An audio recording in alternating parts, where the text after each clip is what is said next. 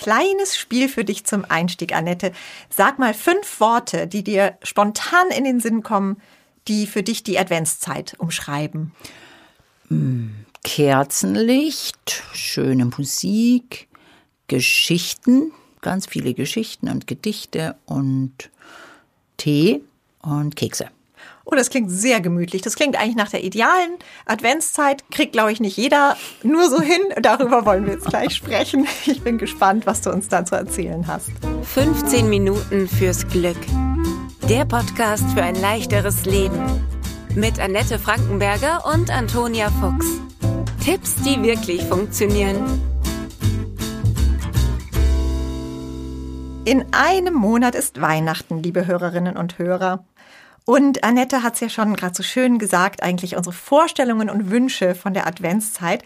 Aber oft sind sie dann doch ziemlich weit weg von der Realität im Dezember. Und deshalb freue ich mich jetzt sehr auf deine Tipps, Annette, denn ich nehme es mir ja jedes Jahr wieder vor. Diesmal werde ich es anders machen. Warum ist das so, dass es dann immer wieder so stressig wird und dass man eigentlich schon, ja, sehenden Auges immer wieder in diese Falle tappt? Das ist eine gute Frage, Toni. Und das ist ja du sagst es ja, dieses sehenden Auges. Also wir haben ja so eine große Sehnsucht. Dieses Jahr machen wir es anders. Also jetzt wird es mal anders. Und da, ich finde es so wichtig. Ich habe jetzt auch auf, dein, auf deine Frage hin im Grunde genommen ziemlich die Klischees bedient. also ja? die Idealvorstellung. Also so meine spontane Antwort, wenn ich jetzt da zurückdenke, eben, das war ja so, wie man sich das vorstellt. Aber Advent hat ja noch viel mehr Klischees anzubieten.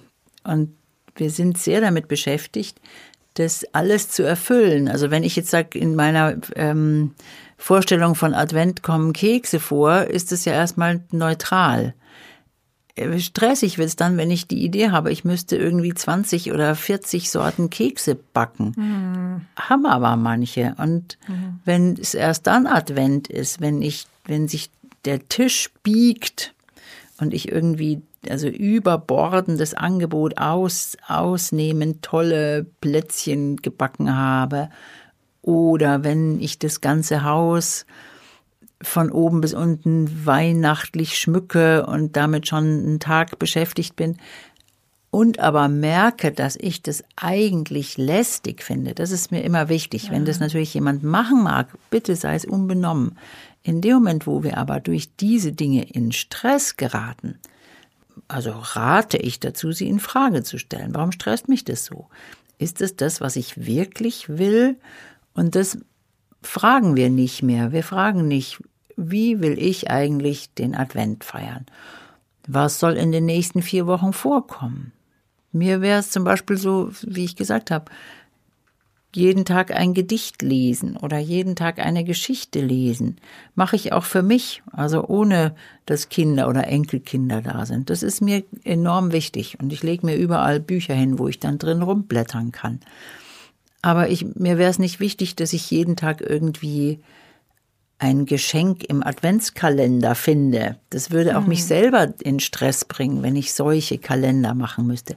Aber wie gesagt, das ist nur meins. Es gibt andere, die machen entzückende, aufwendige Adventskalender, weil sie es mögen. Mhm. Und für mich ist das Kriterium, mag ich das? Will ich das so? Und ist es nicht stressig für mich? Verstehe. Bei dem Adventskalenderbeispiel ist es ja zum Beispiel so, ich mag das vielleicht gar nicht so, weil ich weiß, es stresst mich total, aber ich mache es ja eben nicht für mich, sondern für die anderen. Und ich möchte so gerne für die anderen, dass sie eben den Advent möglichst zauberhaft erleben. Mhm. Ja, da würde ich dann trotzdem, musst du so eine Mischung finden, finde ich. Ja, du siehst, das ist, das machst du jetzt für andere oder für deine Kinder. Aber trotzdem darfst du dir dabei auch selber treu bleiben. Mhm. Also, dass du dann einen Adventskalender so gestaltest, wie das dir entspricht. Also die Kinder sollen ja auch jetzt nicht den idealen Adventskalender, da sei auch noch äh, zu bestimmen, was das denn ist, sondern sie sollen ja deinen Adventskalender, sie wissen ja auch, dass du das gemacht hast oder mhm. du und dein Mann zusammen, sondern das ist ja der Stil, den ihr da vorgebt und da sind wir dann auch wieder frei. Also ich glaube, wir können viel weiterdenken. Eben, das meinte ich mit diesen Klischees. Es geht nicht darum, irgendein Klischee zu erfüllen, sondern es geht darum, deine Form damit zu finden. Mhm. Und das ist gar nicht so leicht, weil diese Klischees sind alt und mhm. mächtig und allgegenwärtig. Man muss dann irgendwie einmal drüber nachdenken, muss das eigentlich so aufwendig sein? Gerade nochmal das Beispiel Adventskalender.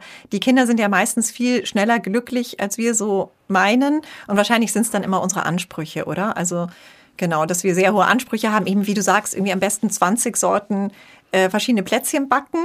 Und vielleicht ist es ja auch mal, mal ganz pragmatisch äh, zu bleiben, mal eine oder zwei Sorten auch genug. Absolut. Ja. Und da muss ich aber mich von einem Anspruch ähm, verabschieden und vielleicht auch von irgendwelchen blöden Blicken, die heißt, wie, du hast nur zwei Sorten Plätzchen gebacken.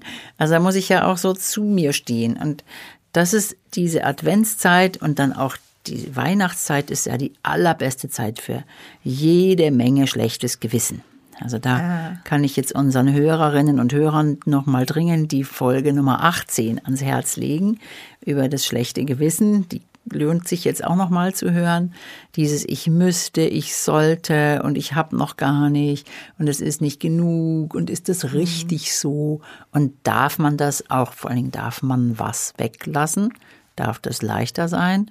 Darf reicht ein Adventskranz auch oder muss das müssen alle Fenster ähm, mit Ilex-Zweigen versorgt sein. Ja, genau. Ich glaube, gerade in der Adventszeit ist ja auch so dieses, es ist nie alles erledigt in dem Sinne, weil einmal Plätzchen backen ist dann vielleicht nicht genug, dann ist noch Zeit, dann wollen die Kinder vielleicht nochmal Plätzchen backen und man kann natürlich immer noch mehr, wie du sagst, noch mehr Geschenke, noch mehr Deko basteln und so weiter, dass man da mal irgendwie sagt, nee, das reicht jetzt und dafür machen wir jetzt eines von den Dingen, die mir eigentlich wichtig sind in der Adventszeit, zum Beispiel mhm. gemütlich was zusammen lesen.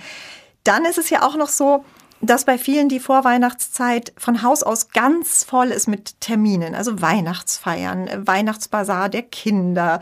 Äh, die Leute wollen sich mit einem treffen auf dem Christkindlmarkt und so weiter. Und zugleich wollen wir ja eigentlich so gerne diese ruhigen Momente gerade in der Adventszeit auch haben. Hast du da vielleicht noch auch einen Tipp, wie man es kann man vielleicht generell sagen, für terminlich sehr vollgesteckte Zeiten, wie man es schafft, da Ruhe zu bewahren und sich trotzdem diese ruhigen Momente eben mit dem Plätzchen und dem Tee dann zu schaffen. Ich glaube, ich muss natürlich erstmal bei allen Terminen auch überlegen, muss wiederum diese Frage, muss das so sein? Muss ich da wirklich überall damit dabei sein? Dann gibt's vielleicht Termine, da muss das so sein. Und dann ist es mir enorm wichtig, dass ich dann an solchen Tagen, wo diese Termine sind, diese Tage nicht auch noch voll mache mit was anderem. Dass ich eben nicht sage, so jetzt basteln wir erst Plätzchen und dann gehen wir auf den Weihnachtsmarkt, sondern dass ich eben vielleicht explizit besonders darauf achte, dass ich nur einen Termin an so einem Tag habe. Und das reicht ja schon. Wir kennen ja alle dieses Phänomen von diesen vollgepackten Tagen, nicht nur in der Adventszeit, mit lauter schönen Sachen. Ja. Und dann kommen wir nach Hause mit unseren Kindern und dann bricht der Terror aus und mhm. die Kinder weinen und sind schlecht gelaunt, weil sie gestresst sind, weil alles von allem zu viel war. Und dann sind mhm. wir Erwachsenen enttäuscht, dass unsere Kinder jetzt so schlecht drauf sind, wo der Tag doch so schön war. Und dann trete ich in so eine Enttäuschungsspirale ein, weil die Kinder dann merken, oh, jetzt der Mama, Papa geht's jetzt schlecht, weil es mir schlecht geht und hm. Das ist das, das braucht kein Mensch. Hm. Und da darf ich ein bisschen klarer sein und auch sagen, hey, wenn uns dieses Event jetzt auch noch in so eine Atemlosigkeit bringt, dann überlegen, muss das so sein oder was kann ich anderes weglassen? Was kann man denn noch tun, damit es dieses Jahr einmal anders wird? Also weniger ist mehr, kann man sich jetzt schon so vorstellen. Was hast du noch so für Tipps für den Alltag im Advent? Ich finde eine schöne Frage. Wir haben ja heute so angefangen mit, es einmal anders machen zu wollen. Und da finde ich diese Frage, sich mal darüber klar zu werden, was ist denn das? Also welche Fehler aus den vorherigen Jahren will ich dieses Jahr nicht wiederholen? Das wirklich mal zu formulieren. Wir haben so ein diffuses Gefühl immer dessen, das war nicht gut, aber wir haben das eigentlich nicht mehr parat mhm. und laufen dann geradeaus hinein und merken, wenn wir mittendrin sind, Heißer, da ist es wieder. Mit, bin ich wieder reingetappt in Also- diese Falle. Was ist denn da so was Typisches? Ja, so eine typische Falle, wie du schon sagst, so viele Termine auf einmal oder so viel, dass ich mir so viel vorgenommen habe, dass ich überhaupt nicht leisten kann. Vielleicht so die Aufgabenverteilung. Auch du hast ja vorhin gesagt, Ja. mal mit dem Mann zusammen den Adventskalender basteln, dass man es vielleicht auch ein bisschen mehr verteilt. Dass man es zusammen macht und dass man es sich schön macht, aber sich wirklich überlegt, wie will ich denn das haben? Also, was bedeutet eigentlich für mich Gemütlichkeit? Was bedeutet für mich Stille und vielleicht auch Besinnlichkeit? Und da so ein bisschen, ja, sich Zeit dafür nehmen, was über diese Klischees vielleicht hinausgeht. Oder, was ich noch anders wichtig finde, wirklich nochmal die Frage, welche Fehler will ich nicht wiederholen oder was will ich dieses Jahr echt nicht haben? Wir hatten ja in diesem Herbst 2020 mit dem, mit dem ersten, mit der ersten oder zweiten großen Welle von der Pandemie hatten wir das, dass das alles nicht stattfinden durfte. Und das war einerseits ja traurig und auch schlimm für die, die, die da beteiligt sind daran. Aber ich habe von vielen Leuten gehört, was ein Glück, dass wir das alles dieses Jahr nicht müssen. Ich hätte die Hoffnung gehabt, dass das ein bisschen länger anhält, tut es aber nicht. Und das, da müssen wir uns über uns selber klar werden. Also das ist die eine Frage. Welche Fehler möchte ich nicht nochmal wiederholen? Und die andere Frage ist, wonach sehne ich mich jedes Jahr wieder und komme nicht dazu? Also das ist was, was immer, wir sagen ja immer, und dieses Jahr machen wir das und das. Und das findet dann wieder nicht statt. Ja. Und da würde ich zum Beispiel die, die Kinder mit einbeziehen. Wonach sehnt ihr euch? Was soll dieses Jahr im Advent unbedingt vorkommen? Oder auch, wie, wie muss so ein Adventskalender aussehen? Muss der sich biegen von Sachen wieder? Oder darf es was anderes sein? Es gibt ja so, oder gab so Papier, äh, so Bücher, wo jedes Tag ein, ein Bastelbogen drin ist, wo zum Schluss eine vollständige Krippe entsteht. Sodass die Kinder mitmachen an diesem Advent, an dem es es kommt was. Es ist, soll ja diese Vorbereitung sein auf das Weihnachtsfest. Das haben wir aber irgendwie völlig vergessen inzwischen. Worum es eigentlich geht Ja. in der Adventszeit, ja. Ja. Ja, und du sagst ja immer wieder den Adventskalender und wir haben aber noch gar nicht über die Geschenke gesprochen. Und es ist, ähm, ich habe noch eine Umfrage gefunden, die ist jetzt schon ein paar Jahre alt und einer der größten Stressauslöser sind die Geschenke tatsächlich, vor allem sie rechtzeitig zu finden. Vielleicht da jetzt auch einfach mal schon jetzt. Jetzt haben wir ja gerade die Black Friday Week, kann ich sehr empfehlen als Mutter, die auch aufs Geld schauen muss. Da kann man sich einiges sparen, dass man jetzt schon mal vielleicht die Geschenke besorgt und dann es ein bisschen ruhiger im Advent hat. Ich habe meinen Kindern gesagt, ihr seid jetzt schon so groß, das Christkind braucht euren Wunschzettel jetzt schon deutlich früher, einen Monat vorher. Schöne Weil Idee. sonst hat es keine Zeit mehr für die kleineren Kinder. Und das ist jetzt immer pünktlich da zur Black Friday Week. Sehr gut. Das hast du gut eingefehlt. Und trotzdem auch hier mit den Geschenken. Ich bin ein, eine große Verfechterin von weniger ist mehr. Und dass ich A, dass ich ein tolles Zeitmanagement habe, also so wie du, die Idee finde ich gut, wirklich rechtzeitig anzufangen, mache ich auch. Ein paar Geschenke hat man ja dann doch immer unterm Baum, gell? aber es ist in vielen Familien schon ausufernd, muss man Ja, auch sagen. und das, ich finde, es darf auch wieder auf das eine Wichtige sein und sowas Kleines. Und wir haben in unseren Familien, und das kenne ich schon auch aus meiner eigenen Jugend, wir haben irgendwann mal beschlossen, wir schenken uns nichts. Also Was für eine das, Erleichterung muss das und das sein. war für alle okay und da ist auch keiner quergeschossen, der dann doch mit Geschenken kam, weil das blöd ist dann für die anderen, die dann doch nichts haben. Mhm. Und wir haben aber stattdessen immer gesagt, was machen wir denn dann? Also wir haben meistens gut gekocht und es war jeder brachte einen Beitrag zu so einem Weihnachtsbuffet dann zum Beispiel. Das kann ja auch eine Art Geschenk sein. Wir machen Oh einfach ja. ein tolles Essen uns.